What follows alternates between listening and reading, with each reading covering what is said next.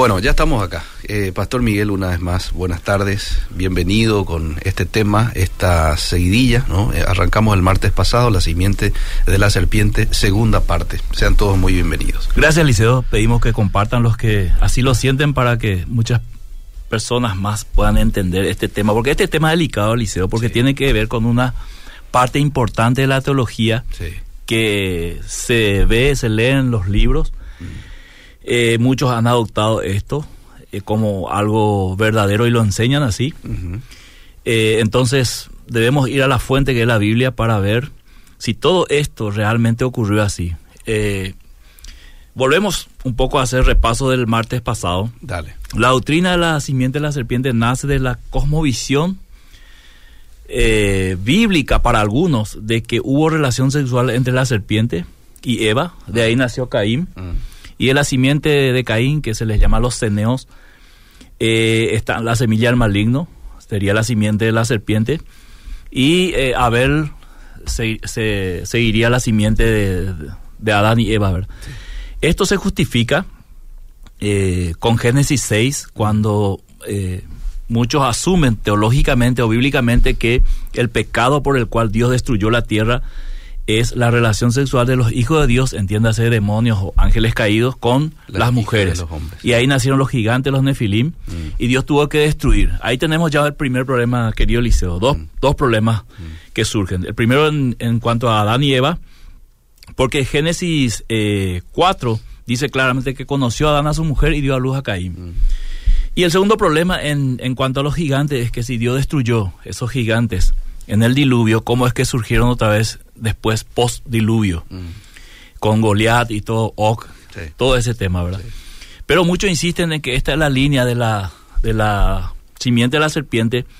Y lo que habíamos dicho es que en realidad, viendo la palabra de Dios en su contexto general, como tenemos que estudiar la Biblia eh, y ver el mensaje central y de por dónde va el camino, porque la línea, la, la Biblia, perdón, Eliseo, tiene un hilo que hay que saber, saber seguir. Y si nos perdemos de ese hilo, para sustentar esto que yo acabo de decir, se necesita mucho de fuentes extrabíblicas, Mm. del libro de Enoch, de, de, de, de los targúmenes, de, muchas, muchas historias que avalarían esto porque no son comprobables, Eliseo. Ok. Más la Biblia es sencilla, clara, es la verdad, desde Génesis hasta Apocalipsis. Algunas partes, como hemos dicho siempre en diapositivas, son descriptivas, otras prescriptivas. Y el hecho de que la Biblia describe algo no significa que siempre tienen que ser así en todas las, la- las situaciones, sino es una descripción. Mm. Por ejemplo, que Raab mintió Mm. eh, escondiendo a los espías y se salvó. No es para aplicar que todo mentiroso va a ser salvo, sino una situación específica, una cuestión de guerra, una situación donde esa era la forma en que ella desarrolló su fe en ese contexto, Ok, ¿verdad? ok. Ok, dicho esto, Liceo, repasando un poco la primera parte, entonces dijimos que esto es difícil de sostener Mm. y yendo a la Biblia encontramos que la simiente de la serpiente es más bien un aspecto espiritual. Lo que, lo que sembró la serpiente en Adán y Eva iba a ser la rebelión contra Dios. Sí. Me tomo un cafecito de parte del liceo. Bien, bien. Eh, es la simiente de la rebelión y esa simiente iba a estar en todos los hombres Mm. prácticamente. Mm. Y la simiente de la mujer iba a ser el Salvador, el Mesías, que iba a solucionar ese problema del pecado. ¿Verdad? Entonces, por ahí viene la mano, querido Eliseo. bien. Eh, representa la semilla anti-Dios, la simiente de la serpiente, del mal, de la rebelión, el amor al mal, etcétera. Entonces, ahora se mezclan todo esto y va, surgen, por ejemplo, temas como los re- reptilianos, Mm. porque se insiste en esta doctrina, en esta época, y se va modificando y se comienza a mezclar los reptilianos, eh, que son hombres serpientes, ¿verdad? Mm. Eh, los ovnis, Mm. los Illuminati, todo esto es ya eh, producto, Eliseo, de una asociación de muchas cosas para forzar un paquete y presentar algo. Y siempre cuando se habla de cosas que la Biblia no habla claramente, todo cae en la ba- bajo la línea de la suposición. Mm, de- especulación. eh, una especulación, esa es la palabra correcta. Eh, y yo tengo que ir suponiendo Mm. que esto podría haber pasado, Sí. unir cabos y especulando con ciertas cosas. Tengo que manipular material, sería la palabra exacta. Sin embargo, si yo estudio la Biblia, sigo un hilo. ¿Y cuál es el hilo? El pecado del hombre, la rebelión, el pecado original, la rebelión contra Dios, dejarle a Dios de lado, ¿verdad? Y en eso pasa el gen a toda la humanidad de esa rebelión. Y Cristo viene a morir por los pecados para que todo aquel que nace de nuevo nazca en otro sentido espiritual. Porque ¿qué es, Eliseo, lo que pasa en, en el pecado? Mm. Es el espíritu que es afectado. Sí. Y el espíritu está muerto en delito y pecado. Y viene, eh, viene la regeneración, el espíritu recibe vida y ahí comienza la batalla con el alma, donde están nuestros pensamientos, sentimientos y voluntad. Entonces a eso le llama la Biblia la carne. Entonces es una lucha entre el Espíritu Santo que ahora mora en el creyente y eh, la carne que representa el alma y ahí hay un- una batalla por el dominio. Entonces esto es más bien una un aspecto espiritual cuando habla de la serpiente, de la simiente del hombre, de la mujer, perdón, que es Cristo Jesús y la simiente de la serpiente. Entonces, eh, querido Eliseo, eh, siendo a ver la única descendiente o el único descendiente de Adán y Eva, eh, muchos, muchos dicen no puede ser que eh, Juan haya dicho que Caín era el maligno. Mm. Pero dijimos que Juan lo dice en un contexto espiritual, Sí. no en un contexto biológico. Sí. sí. Ahora tenemos otro problema, Liceo. Mm. Hemos leído hechos que de un solo linaje fuimos todos escogidos o creados. Entonces, si es que hubo una relación sexual entre serpiente o demonio y humano, entonces necesariamente tenemos que corregir la Biblia donde dice que todos fuimos creados hechos a la imagen y semejanza de Dios. Mm. Porque al, al entrar otro gen, otra semilla, esa creación que viene, supuestamente, aparentemente, ya no es creación de Dios, sino es creación de Satanás. Entonces, esto bíblicamente no se puede sustentar. Mm. Eh, entonces, cuando se interpreta la Biblia desde esta perspectiva doctrinal, cuando se habla de la simiente de la mujer, la simiente de la serpiente, se refiere a los este, descendientes de Caín en forma literal, ¿verdad? Y los descendientes de Adán y Eva en forma literal, cosa que no ocurrió. Entonces, yo te pido por favor que leas Romanos 8. Vamos a leer mucho la Biblia hoy. Parece bien. Romanos 8, 16, 17. Bien. Romanos 8, 16 y 17 dice, el Espíritu mismo da testimonio a nuestro espíritu de que somos hijos de Dios. Y si hijos, también herederos, herederos de Dios y coherederos con Cristo, si es que padecemos juntamente con Él, para que juntamente con Él seamos glorificados. Está hablando de herencia en un sentido espiritual, querido Eliseo. Sí.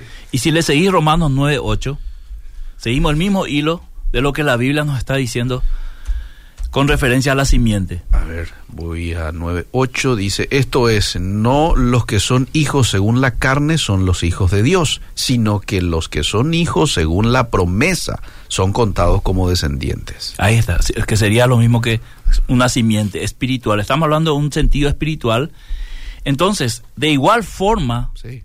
la simiente de la serpiente tiene que ser una, una descendencia espiritual. Es decir, una, una forma, un estilo de vida, al igual que los hijos de Dios regenerados por el Espíritu Santo. Entonces, te pido que leas Juan 8:44. Sí.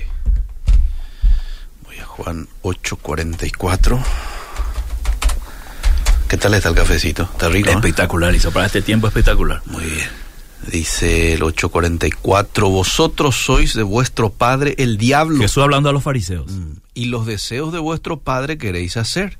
Él ha sido homicida desde el principio y no ha permanecido en la verdad porque no hay verdad en él. Cuando habla mentira, de suyo habla porque es mentiroso y padre de mentira.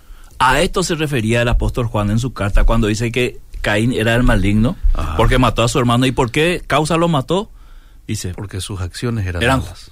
¿Verdad? sí. El- lo del Caín. de Caín y, y de su hermano justas. Sí. Entonces ahí se manifiesta el mal contra el bien, ¿verdad? Que es la semilla, la simiente de la serpiente. Y esto se puede ver en esta simiente, en esta actitud, en esta, en este comportamiento, en este carácter del ser humano sin Dios. Ajá. Y ahí Jesús claramente lo, lo, lo, lo, lo ve. Entonces, hay varios pasajes que podemos decir, eh, Eliseo querido. sí. Por ejemplo, te pido 1 Pedro 1.23. Ay, primera de Pedro. Esto para que la audiencia pueda ir viendo el hilo que seguimos Sí. desde Génesis Incluso, hasta Apocalipsis. Incluso pueden anotar. Claro, pueden anotar los pasajes. 1.23 dice, siendo renacidos no de simiente corruptible, sino de incorruptible, por la palabra de Dios que vive y permanece para siempre. Y siempre hablando de un nacimiento espiritual, ¿verdad? Y ahora, eh, primera Juan 3.9, Voy a primera de Juan. Aquí se, se, vamos, se aclara el panorama, Liceo, con, con este versículo, Sí. de lo que venimos diciendo del martes pasado, del por qué no relación sexual entre eh, Eva y la serpiente, sino es una cuestión espiritual. Todo aquel que es nacido de Dios no practica el pecado porque la simiente de Dios permanece en él y no puede pecar porque es nacido de Dios. Y esa simiente de Dios es la presencia del Espíritu Santo, es la presencia de Cristo Jesús. Nosotros decimos, tengo a Cristo en mi corazón. En realidad, el Espíritu Santo es el que habita en nosotros. Sí. Jesús está sentado a la diestra del Padre. Pero es lo mismo, Eliseo. Sí. Es, es la persona de Dios, Padre, Hijo, Espíritu Santo en nosotros. Porque dice Jesús, vendremos y haremos morada en Él. Ah. Entonces, eh, la simiente de Dios permanece en, en el creyente. Por eso Él no puede pecar. Sí. Eh, no puede pecar en el sentido que lucha para no pecar. No es que tiene una mentalidad pecaminosa y disfruta del pecado, sino lucha eh, para no pecar. Entonces, eh, Hechos 17, 28, si me, me seguí, Eliseo. Vamos a- a- en términos de linaje de Dios, ¿verdad? Sí. Hechos 7 me dijo, o 17. 17, 28. Ok. Voy rápidamente, el 28 dice, eh, porque en él vivimos y nos movemos y somos como algunos de vuestros propios poetas también han dicho, porque linaje suyo somos. Tal cual, querido Eliseo. Entonces, eh, la clave aquí es entender que esta simiente de, de la serpiente se iba a oponer a la simiente de la mujer, iba a haber enemistad. Sí. Y realmente cuando Jesús vino como hombre eh, a la tierra, como Dios y como hombre, comenzó esa enemistad en todo su ministerio y terminó la herida que le hicieron de aquella promesa, Génesis 3, que iba a herir en el calcañar al- a la simiente de la mujer. Realmente Jesús fue herido Sí. porque fue juzgado eh, por su propio pueblo, ¿verdad? O sea, los líderes de su propia nación, aquellos que tenían que recibirle, sin embargo terminan eh, haciéndole un juicio, lo, lo llevan a la cruz, mucha tortura, fue un dolor, es todo el ministerio de Jesús en el sentido eh, del dolor del calcañar, que no fue una herida mortal, pero fue un- un- una herida dolorosa, fue todo el ministerio de Jesús en comparación o en confrontación con, con los líderes, y finalmente termina clavado en una cruz como un criminal siendo eh, inocente y cayendo toda la maldición sobre él, porque maldito es aquel que muere en un eh, madero, así dice la palabra. Entonces, todo eso, eso tiene que ver en la referencia espiritual de la herida al calcañar. Y este te herirá en, el- en la cabeza. La herida mortal para Satanás fue la muerte, porque con la muerte se saldaba la cuenta, y la resurrección para vida eterna, la ascensión de Jesús, la venida del Espíritu Santo, establecimiento de la iglesia del reino de Dios en la tierra. Entonces, esto fue fulminante para Satanás, cumpliéndose aquella profecía. Entonces, eh, yo te pido, Eliseo, que leas Mateo 16. Sí. Mateo 16, 10, eh, versículo 6. Y después ya le damos lugar a la audiencia. Y Jesús les dijo, mirad, a ver, Jesús Sí. les dijo, mirad, guardaos de la levadura de los fariseos y de los saduceos. ¿Sigo? ¿Sí? Ellos pensaban dentro de sí diciendo, esto dice porque no trajimos pan. Y entendiéndolo Jesús les dijo, ¿por qué pensáis dentro de vosotros, hombres de poca fe, que no tenéis pan? Salta al 12, Eliseo. Bueno, dice, entonces entendieron que no les había dicho que se guardasen de la levadura del pan, sino de la doctrina de los fariseos y saduceos. Claro, porque ahí, ahí había contaminación, querido Eliseo. Entonces Jesús lo que está diciendo es, esta contaminación espiritual es igual a la contaminación de la levadura o el efecto de la levadura que puede eh, permear toda la masa y eh, afectar, en, en otras palabras, querido Eliseo. Entonces, haciendo una conclusión en esta segunda parte, Sí. la Biblia no nos muestra que hubo relación sexual. Mm. Se puede pensar, se puede especular. Es muy difícil sostener bíblicamente que una mezcla de demonios y hombres sean lo- la simiente de la, la serpiente, porque también contradice la Biblia acerca de que Jesús iba a morir por la raza humana mm. para ser salvo. Es difícil y esto ha llevado mucha confusión a, muchos que siguen esta doctrina porque entienden que muchos de los descendientes de Caín tienen que ver con algunas razas eh, que están en la tierra y automáticamente hay inclusive libros, no me acuerdo ahora el autor, un autor americano que escribe que debería eliminarse esas razas porque representan la simiente de la serpiente. Imagínate, Eliseo, la locura de mm, pensar así, ¿verdad? Entonces, cuando una teología, yo le llamo a esto teologías peligrosas. Mm. Eh, la teología peligrosa está eh, enmarcada en esto, Eliseo, en el pensamiento, en la concepción de lo que es la historia de Dios con el ser humano. Y a partir de ahí comienza a crear figuras y comienza a crear, vamos a decir, una especie de resistencia a ciertas cosas porque está seguro que eso ocurrió. Y eso es peligroso. Mm. Igual escatológicamente con todo el tema del anticristo, mm. uno puede especular y llevar a, personas a cometer errores, como se hizo con el tema de la vacunación y todo esto de la pandemia, ¿te acordás, Liceo? Eh, y como no solamente ahora, a, lo largo de la historia, cuando se, se analiza, eh, muchos han cometido errores porque han interpretado la Biblia desde una perspectiva errada. Mm. Entonces, eh, cuando nosotros interpretamos la Biblia correctamente, tenemos la seguridad de lo que está diciendo la Biblia, de lo que está ocurriendo en todo el contexto bíblico, es una es algo lineal y progresivo. No hay nada que contradiga de lo que desde que empezó hasta que terminó. Entonces, esto es una cuestión espiritual de la salvación del hombre. Cuando el hombre cae, Dios automáticamente manda una profecía de cómo iba a restaurar al ser humano. Eso se cumple eh, con la venida de Cristo. Así que esto de Génesis 6, que hubo relación sexual entre ángeles caídos y mujeres, todavía sigue siendo, Eliseo, una especulación mm. difícil de demostrar mm. bíblicamente. Eh, aquel que lo quiera demostrar, como dije la, vez pasada, tendría que recurrir a ciertas fuentes extra bíblicas, ¿verdad? Eh, y todavía le, va, le va a faltar espacio para llenar los argumentos. Sin embargo, si seguimos el argumento fiel de la palabra de Dios, sin forzar, nos damos cuenta que eh, nos está contando eh, un pecado mm. por el cual Dios va a volver a destruir la tierra. Mm. Porque si Dios destruyó en el diluvio, en Génesis 6, por ese pecado, ¿por qué lo va a destruir ahora? Mm. Tendría que ser algo igual o peor. Entonces, si nosotros vemos que Dios destruye eh, a la humanidad en el, en el Génesis, en el diluvio. Sin embargo, deja vivos a aquellos que como Noé halló gracia a sus ojos. Y sigue una, una, vamos a decir, una nueva descendencia y surge el mismo problema que en Génesis 6. Ah. Violencia, la maldad aumentó, ¿verdad? Entonces tenemos la misma historia y no hay ninguna diferencia. O si no, tendría que otra vez bajar los ángeles, aparentemente los ángeles caídos, que supuestamente ya están encerrados, según Judas, en prisiones de oscuridad, y tendrían que otra vez mezclarse con las mujeres para que eh, se cumpla lo que dijo Jesús, eh, antes de mi venida será como en los días de Noé. ¿Entiendes? No, no, no entra, Liceo, por más que yo forzar. Mira que no quiero pecar de, de soberbio, con mucho respeto, digo, mira que yo hice ida y vuelta, mm. ida y vuelta, y no entra, Liceo, mm. no entra, le, le forza por todos lados, no entra, mm. no entra, o sea, eh, pero algunos lo creen, lo proclaman así, lo enseñan así, inclusive teólogos, predicadores famosos, y bueno, esto es una cuestión, Liceo, que cada uno tendrá que resolver cuál creer, ¿verdad? Si esta doctrina de la simiente de la serpiente, la relación sexual entre eh, la serpiente y Eva, o una cuestión espiritual que lo vemos a lo largo de la Biblia. Lo vemos en Israel, en la historia de Israel, lo vemos en el Nuevo Testamento y claramente lo podemos percibir en la sociedad, de que hay una simiente del mal que va en contra de la simiente de la mujer, en este caso sería Cristo y por ende la iglesia.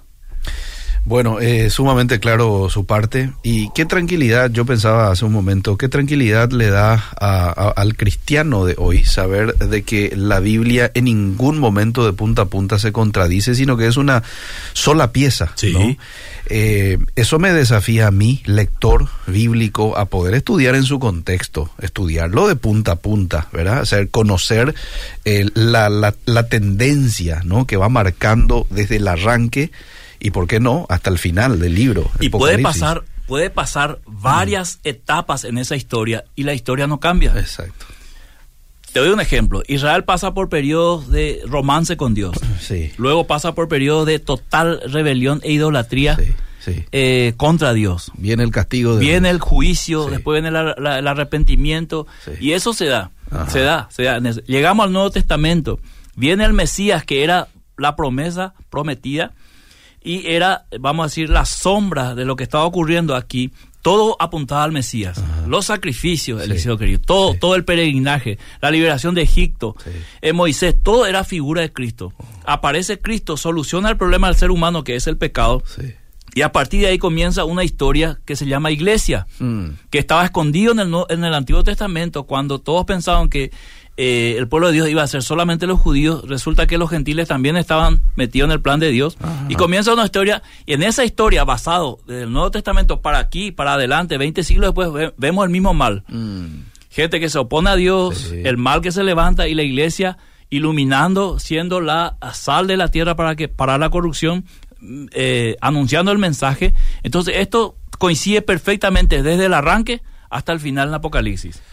Bueno, te leo algunos mensajes aquí de la gente. ¿Qué tal, Eliseo? Podés preguntarle al pastor, unas semanas atrás él dijo que Jesús podría haber pecado al ser tentado por Satanás. Sin embargo, la palabra dice que Dios no puede ser tentado ni tienta a nadie. Jesús es Dios, el Adán perfecto. No, pero eso no dijo usted. ¿Mm? No me acuerdo, hay que ver, hay que ver el video, Eliseo. Eh, Jesús fue tentado en todo. Eso es categórico. atrás él dijo que. ¿Se dónde cuando hablé de, del Teotocos? Que Jesús podría haber pecado. Ah, ya recuerdo. En realidad fui, creo que fui. Jesús, Jesús fue tentado, Eliseo. No hubiese sido tentado si no mm. hubiese posibilidad de caer.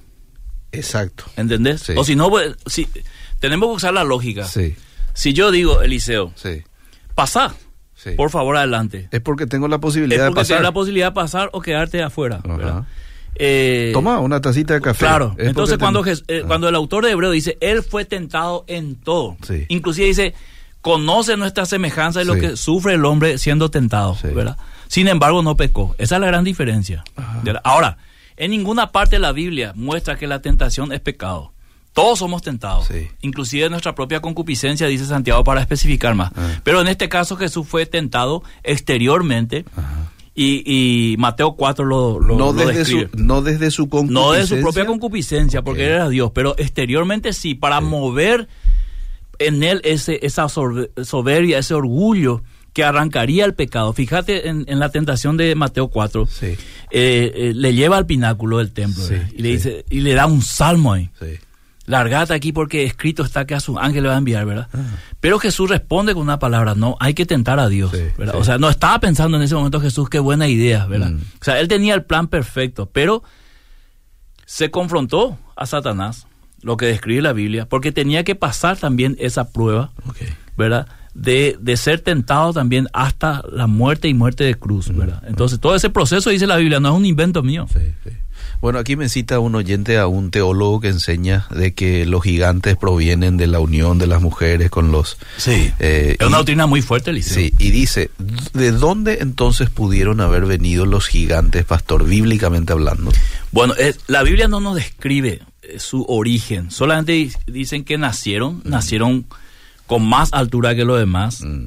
Es posible que haya sido una, una especie de eh, vamos a decir, acontecimientos que no fue después, vamos a decir, eh, seguido en el patrón, aunque hay gigantes para nosotros, un tipo de 2 metros 20 que juega básquetbol ya es un gigante, pero aquí estamos hablando cerca de 4 metros según eh, los comentarios bíblicos, ah. y son situaciones que seguramente se presentaron en el momento del arranque de la humanidad y que tiene que ver cuando la Biblia describe algo, mm. algo nos quiere decir, pero no siempre nos quiere decir lo que nosotros estamos imaginando. Sí. Tal vez el valor de la, victoria de, la raza de gigantes cuando ellos van a ver los espías la futura tierra es para darle más poder a Dios. Que un pueblo insignificante como Israel aún haya conquistado una, tierra de gigantes. Que un muchachito pastor eh, haya vencido a un hombre guerrero de su juventud como Goliat. O sea, hay que entender el, contexto de la predicación que te da la Biblia ahí. No tanto los detalles de lo que está sucediendo, sino ahí el, el contexto es un pastor con Dios vence a un gigante guerrero de su juventud y que le pasaba por tres metros, ¿verdad? Bueno, eh, excelente, buena respuesta. A ver, eh, vos le preguntaste a Eliseo si él si él si quería podía pecar y él dijo que sí. Ah, bueno, que fue tentado y que porque podía, pero él decidió no pecar. Ahí está, bien. Y fue obediente, dice. Y la obediencia tiene que ver cuando hay desobediencia. Ahí tienes que usar la lógica. Bien. Cuando habla de obediencia es porque hay posibilidad de desobediencia. Claro. No sé, supongamos nomás, Liceo querido. Supongamos nomás. Muchos dirán, no, esto no puede ser. Sí. Eh, que Jesús iba a, a errar y desobedecer, ¿verdad? Ah, ah. En, en la perspectiva bíblica eso no era posible. Mm. eh, porque él era Dios, ¿verdad? Pero él también vino como hombre, pero eh, sobre todas las cosas había un plan de Dios Sí. hecho ya de antemano y ya estaba, vamos a decir, de alguna manera en el plan de Dios que él fuese tentado sin pecado. Sí, sí. Pero eso no significa que él no haya sido tentado. ¿verdad? Ahora, ¿qué sintió Jesús? No sé, no nos dice. Inclusive muchos hablan de la tentación sexual de Jesús, Mm. que Jesús también fue tentado sexualmente. No sabemos, la Biblia no nos dice. Nos muestra tentaciones como Mateo 4, que fue en el aspecto más bien interior de- de- de- del deseo de poder, de la desobediencia, de anticiparse a los milagros, a, a- a hacerlo antes del tiempo de Dios, ¿verdad? Entonces ahí ya vienen las especulaciones que también fue tentado sexualmente. La Biblia no dice eso, ¿verdad? Pero es sí. posible que Jesús haya sido también eh, una persona sin deseos sexuales, ¿verdad? Pero sí te dice que fue tentado en todo. En todo, eh, Y ahí y te da la posibilidad de abrir otra vez. Y el ser humano es tentado también en el área sexual, ¿verdad? Entonces, bueno. A ver, dice, Dios no es hombre para que mienta, ni hijo de hombre para que se arrepienta. Y se arrepintió Jehová de haber hecho el hombre en la tierra. Ya explicamos eso, Esos dos pasajes, si puedes explicar, por ya favor. explicamos En eso un- una vez. En un programa anterior. Es una forma de, de que la Biblia describe el dolor que sentía Dios. No del arrepentimiento que hice, ¿verdad? me equivoqué. Sí. No, sino eh, eh, está usando un lenguaje que nosotros Entendible enten- nosotros. entender perfectamente que Dios sintió dolor al ver su creación eh, perderse, ¿verdad? ¿Cómo es que le llamaban a eso? Teufanía. Eh, podría entrar en esa categoría. Teofanía. Eh, como para que nosotros entendamos. eh, Bueno, teofanía es la descripción, vamos a decir, para que nosotros podamos eh, decir, entre Dios tiene brazos, tiene piernas. Ah, ¿verdad? bien, bien, y este es un sentimiento de dolor, más que arrepentimiento que nosotros sentimos, que yo estoy tomando café y después me arrepentí de tomar café. ¿verdad? Y me siento muy mal. Bien. El propósito de Jesús eh, fuera tentado no era demostrar que él podía pecar, sino al contrario, que él no podía pecar. Y en eso en eso nos basamos, Liceo, el martes pasado, o la vez que hablamos de eso, ¿verdad? de que era hijo de Dios. Los ángeles no tienen atribuciones para reproducirse, dice Hugo Sanabria. Buen tema, dice Carlos Alberto. Ever Alun dice, el libro de Enoch habla bastante de los vigilantes. Sí, Génesis 6. sí. Pero no es un libro que entró en el canon, querido pastor Ever. Entonces no puede ser un, un Pero, libro. pero forma parte de la literatura judía. forma parte, así como mucho. Si vos lees la literatura judía, Liceo, eh, muchísimas cosas dice ahí, ¿verdad? Sí. Que contradice la Biblia. Ya. Antropomorfismo. Antropomorfismo, gracias. Ah, sí, sí, la forma en que. Dios se manifiesta. Ya, gracias. Teofanías son las apariciones. Cierto, cierto. No, confundí Sí. con, con antropomorfismo. Sería el lenguaje que utilizo. Bien. A ver qué más hay por acá. Bendiciones. eh, el reinado de David. Los gigantes, ¿hasta qué parte o tiempo existieron? ¿Será hasta el Hasta tiempo de David? Sí, así dice la Biblia. Ya. Bendiciones, pero el pecado heredado por medio de Adán, ¿es transmitido genéticamente o se puede entender como algo espiritual, pastor? Buena pregunta. Habíamos hablado del pecado original en su época. Es un tema más bien espiritual, eh, querido Eliseo, que genéticamente voy a dar mi explicación. Y esto es muy profundo y da para dos, tres programas, Eliseo. Ah, Si es genéticamente, todas las, todos los niños que nacen tienen que ir al infierno. mm, Cosa que la Biblia no nos da referencia de eso, ¿verdad? de Es una semilla espiritual que se desarrolla en el ser humano cuando toma conciencia y automáticamente se inclina hacia el mal, hacia una rebelión natural en Dios, ¿verdad? Porque hay que entender la Biblia de su contexto, que esto es más espiritual que, que genético. Eh, cuando hablamos de las maldiciones generacionales, ¿te acordás, Eliseo? Sí, sí. Entonces, cuando Adán y Eva pecan, ellos lo que hacen es dejan de lado a Dios y crean sus propios caminos. Y esa semilla, llamada pecado original, está en todo, en todo, vamos a decir, eh, la simiente humana, por lo cual Dios tiene que entrar en juicio. Y Dios, bueno, puede entrar en juicio con un bebé. Ah. ¿Entendés, Eliseo? Ah, Entonces, por eso Jesús dijo, de los tales el reino de los cielos. O sea, Dios no va a juzgar a un bebé de un año, lo va a mandar al infierno, sino que creemos que Cristo murió y le alcanza la gracia a ellos, porque no desarrollan todavía. Porque el pecado tiene que ser desarrollado desde la intención, Eliseo. La Biblia siempre apunta a la, inte- a la intención del corazón. Y un bebé de dos años no tiene todavía una intención pecaminosa. Ahora va a ir creciendo, va, se va a ir desarrollando y va a terminar siendo un pecador por naturaleza. Cuando su corazón comienza a despertar, su intención se va a inclinar así. Eso es lo que Calvino más o menos estaba explicando con el tema de la depravación total, ¿verdad? Que el arminianismo clásico y el, el calvinismo coinciden en esto. En la depravación total. ¿verdad? No, no, no hay ninguna coincidencia. Por si alguien leyó historia de esto, va, va a ver que es algo que ellos coinciden ahí. Después viene lo del Tulí, lo, lo- todo lo que sabemos la historia. Pero eh, al comienzo sí, depravación total, o sea, el, el ser humano está infectado de esa semilla y cuando genera conciencia se inclina hacia el mal. Excelente. Bueno, a ver qué más hay por acá. Hay varios agradeciendo que se toque temas como estos. Insistiendo sobre si Jesús podía pecar. Bueno, continúa este tema. No sé si quieres le, te, y te le- nomás. Jesús no podía pecar porque si se dice que Jesús podía pecar, esto entra en conflicto con el atributo de la impecabilidad divina. Esto es un consenso entre los teólogos y al que no está de acuerdo lo tachan de hereje.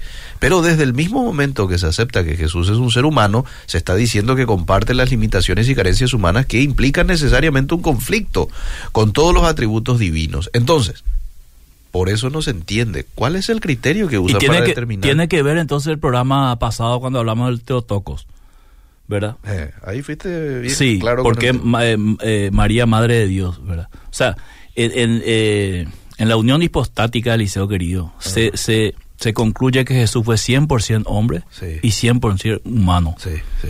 Entonces, cuando yo digo 100% humano, vino con todas las habilidades humanas, Ajá, ¿verdad? Ahora, la Biblia no, no nos profundiza esa parte del pecado. Dice que fue tentado en todo, Sí, pero sin pecado, y eso es suficiente. sí, Eso es suficiente. ¿Cómo lo hizo? No sé. sí. ¿Verdad? Porque también puede haber mucha profundidad y discusión teológica en cosas que nosotros no sabemos. Entonces vos decís, Jesús vino como hombre, nació así, se cansó, tuvo hambre, lloró, eh, humano, sangró, ¿verdad? Y si- seguía siendo Dios. Ahora, en el momento cuando confronta el pecado, si lo confrontó a la naturaleza divina, la tentación fue en vano, ¿verdad? Claro. si lo, lo confrontó la tentación eh, en, en- en su condición humana, lo que está, algunos creen que hubiese caído, Mm, ¿verdad? Pero ¿cuántos pecados nosotros eh, confrontamos como humanos Sí, y vencemos en el nombre de Jesús? Claro, ¿Verdad? claro. Una tentación de adulterio, sí. una tentación de robar, una tentación de matar a alguien. Y lo, lo rechazamos en el nombre de Jesús con la autoridad del poder del Espíritu Santo, que es lo que la Biblia dice que nos fuimos capacitados para. Por eso dice en Romanos capítulo 8, verso 1, los que no andan conforme a la carne, sino conforme al Espíritu. Entonces yo me imagino que puede ser en ese sentido, ¿verdad? Bien. Porque sobre Jesús estaba el Espíritu. Cuando se bautiza, viene el Espíritu, se manifiesta y, y, Claro. eh, esa, ese poder él lo tenía y no, no pecó. Ya. No pecó en todo su caminar. Muy bien. Por el Espíritu Santo mismo fue al desierto, ¿verdad? Él, él fue el que le condujo a Jesús al... El Espíritu mismo le llevó. Fíjate la, la, la descripción bíblica. Y fue llevado por el Espíritu Santo para Sí. ser tentado. Sí, Se Bueno. podía entender que malo que es el Espíritu Santo, ¿verdad? Pero era parte del ministerio claro, donde tenía que ser probada la obediencia. claro. Respeto su punto de vista, pero interpretar como algo espiritual la mezcla de ángeles con las mujeres es muy errado su teología. La Biblia mismo lo dice. ¿Dónde lo dice? Eh, espera que te sigo leyendo. ¿Dónde, querido oyente? Apurate porque estamos cerca de la hora. Buscame la dos, tres pasajes. Biblia mismo lo dice, no solo la Biblia, el libro de Enoch, todas las culturas antiguas hablan de esto. En la, en la, en la escultura sumeria, esta serpiente como un hombre de cabeza de reptil. Sí. Cuando Dios menciona árboles, se refiere a hombres también. Lean la tradición hebrea Sí, original. yo sé, yo sé toda esa historia, por eso dije que hay que recurrir a fuentes extrabíblicas del martes pasado ya, y yo lo volví a repetir, Sí. para, for- para forzar este argumento. Ahora le digo al oyente, mostrame en la Biblia una parte que dice, Mm. no lo que dice eh, eh, la tradición judía alrededor, Ah, ni el libro de Enoch. Mostrame Biblia. en la Biblia, como yo mostré en la Biblia del martes pasado, recorriendo por toda la Biblia, donde dice que hubo relación sexual. Bien. Pero me tiene que mostrar con la Biblia, Liceo.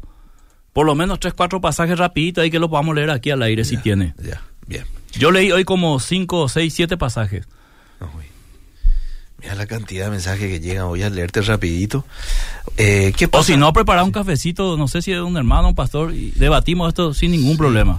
Hacemos un café de Almayer así. Te digo quién es Vázquez José Luis. Vázquez José, un cafecito de por medio. Usted está abierto a seguir charlando. Sin ningún problema. Bueno. Biblia en mano. ¿Qué pasa eh, que con el tiempo y con todas las cosas que pasa el ser humano puede tener un cambio biológico como las hormonas? Y así uno nace siendo homosexual Claro, todo esto fuera de lo que es la Biblia y la palabra de Dios. Sí, científicamente, dice. ¿Entendió la pregunta? No tan bien. O sea, cambio de hormonas, ¿sería un cambio biológico? Sí, cambio de hormonas. ¿Qué pasa con el ser humano? Puede tener un cambio biológico como cambio de hormonas y así nazca homosexual. Claro, todo esto fuera de lo que es la Biblia y la palabra de Dios. Ahora, yo no sé si hay un gen homosexual, querido Eliseo. Creo que no todavía. ¿verdad? Porque estamos entrando en un campo donde yo no domino que es la medicina. No sé si hay un gen homosexual, creo que no, ¿verdad? Ahora, comportamiento homosexual sí hay. Lo que diría el, el querido pastor Sinali, no todo afeminado es homosexual y no todo homosexual es afeminado. Tiene que ver con una cuestión de comportamiento. Si yo leo la Biblia y voy específicamente a ese campo, el área sexual, de la homosexualidad, yo concluyo que la Biblia me muestra un comportamiento de depravación eh, sexual en un área, que sería en el mismo sexo. Y no solamente eso, también una depravación sexual con animales, ah. también una depravación sexual con muertos. Entonces, tiene que ver en ese conjunto de depravación sexual. Ahora, ¿cómo se da en un chico que tenga atracción homosexual? No sé, Liceo, ¿verdad? Mm. Pero hace rato fue quitado como enfermedad eh, de, los libros de, la psiquiatría, ¿verdad? fue quitado sí, sí. al no asumir como una enfermedad, ¿verdad? Pero no puede, no, no puede ser un gen, dice, porque si no, Dios no diría que es pecado. Ellos mismos dicen que es una construcción social, ¿eh? ¿cierto? Génesis 6.4 para adelante, pastor, habla de la unión de ángeles caídos y las hijas de los hombres. Sí. Génesis 6.4, ¿quiere que le lea?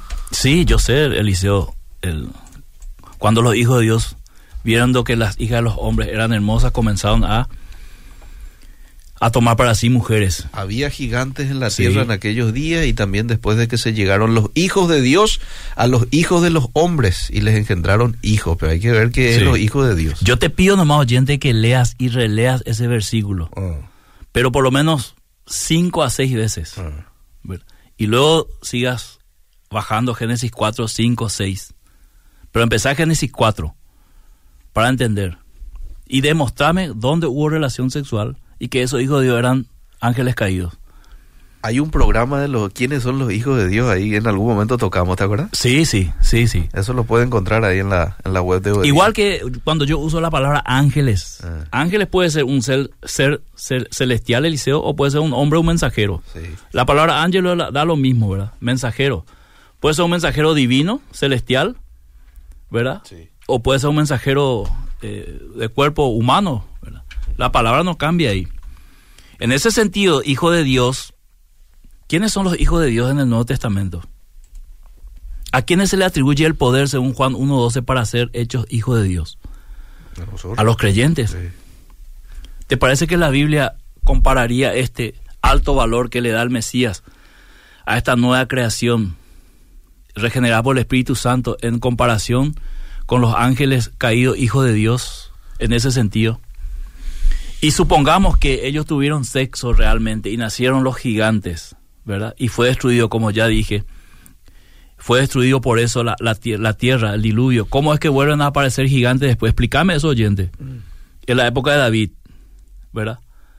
O la época de Canaán, cuando quieren ingresar ahí eh, en, la tierra de Canaán, cuando van los ¿Cómo es que aparece alrededor? O sea, ¿Quiere decir que hubo otra vez? Mm. Yo tengo que inferir, Eliseo. Porque acá nadie es, eh, vamos a decir, necio en el sentido de la interpretación bíblica. Claro. Hay que inferir, si acá hubo y Dios destruyó y acá vuelve a haber, quiere decir que el mismo principio por el cual hubo aquí tiene que estar aquí. Mm. Es una cuestión lógica, Entonces aquí se unieron en sexo, nacieron, Dios los destruyó. Mm. Y acá aparecen otra vez. Mm. ¿Cuál es la lógica? Se volvieron a unir. Y luego me dicen en el Nuevo Testamento que va a ser como en los días de Noé. Entonces yo concluyo, otra vez en esta época va, y esto es lo que muchos dicen, y lo dijimos el martes, va otra vez Satanás a unirse a una mujer, van a ser un hijo y ese va a ser el anticristo. Ahí está, el hijo del diablo. ¿Verdad? Acá, Sí. acá me piden... Espectacular, Liceo, para una película espectacular. Sí, sí. Con todo respeto a los que creen esa, esa doctrina. Acá me piden para traerle a otro pastor para que tenga un debate con usted acá, eh, un pastor que piensa Ya diferente. a hicimos una vez y no nos dio el tiempo. Sí, Ese es el problema. No nos da el tiempo acá, pero con mil gusto. Vos necesitabas un debate de dos horas, Liceo, no 30 minutos. Sí, y sí, tenés que darle a la, la audiencia un tiempo para opinar. ¿verdad? Cierto, cierto. Pero no hay ningún problema de debatir. O sea, esto no es cuestión de quién, quién gana ni quién pierde. Es quién está más cerca a lo que la Biblia dice, en todo su contexto, no en uno o dos versículos. Sí, sí, sí, sí. Job 1.6, hijos de Dios son ángeles, no humanos. Sí. Y dice, se refiere ahí a Satanás como hijo de Dios. Lea un poco eh, Job Eliseo. Vamos, Vamos a descubrir qué dice ahí. Ratito voy a ir acá. Job 1, ¿verdad? Job 1. Vamos a ver si dice hijo de Dios por Satanás. Un día vinieron a presentarse delante de Jehová los hijos de Dios, Mm. entre los cuales vino también Entre los Satanás. cuales. Aquí están todos los empleados de Odira, entre los cuales está el pastor Miguel Gil. Soy yo empleado de Odira. No, pues, entiendo, entiendo. Punto. Ya. A ver, ¿qué más hay por acá? Les amamos, dice Nati y familia desde Benkovic. ¿Dónde será eso? Es una empresa. Ah, no me equivoco, pensé que era una ciudad. Sí, sí. Gracias, gracias. Perdón, después de mucho vuelvo a escuchar un martes y nuevamente confirmo. Eh, Lee nomás, Liceo, sin problema. ¿Le leo? Lee nomás. bueno, confirmo, está muy soberbio, muy sabio en su opinión. Hay cosas que podemos definir y explicar, pero hay cosas que solo en el cielo podremos saber. Cierto. Si el Espíritu de Dios, o sea, Dios mismo está contigo, podremos discernir lo que Él desea y lo que no esperaremos y lo que no esperaremos llegar al cielo. Sí, pero no podés, pues, querido oyente, eh, asumir algo que la Biblia no dice. Yo estoy asumiendo lo que la Biblia dice, ¿verdad? Que el ser humano fue creado por Dios, cayó por una tentación, ¿verdad? Sí. Esa consecuencia pasó a todos los seres humanos, por lo cual Dios tuvo que arreglar ese pecado. Eso dice la Biblia, yo no lo estoy inventando, no estoy usando fuen- fuentes extrabíblicas para sostener lo que estoy diciendo, porque la, la, la Biblia mismo lo dice. Ahora, si eso cayó como soberbia, yo pido perdón públicamente, Eliseo, ¿verdad? No, no, no. Pero también hay que, hay que entender que cuando uno no, no, no coincide en una postura, Mm, es sentarse y dialogar. claro. Si no sirve el diálogo, debatí entonces. Mm. Hasta que cada uno demuestre con argumentos cuál se acerca más a la verdad.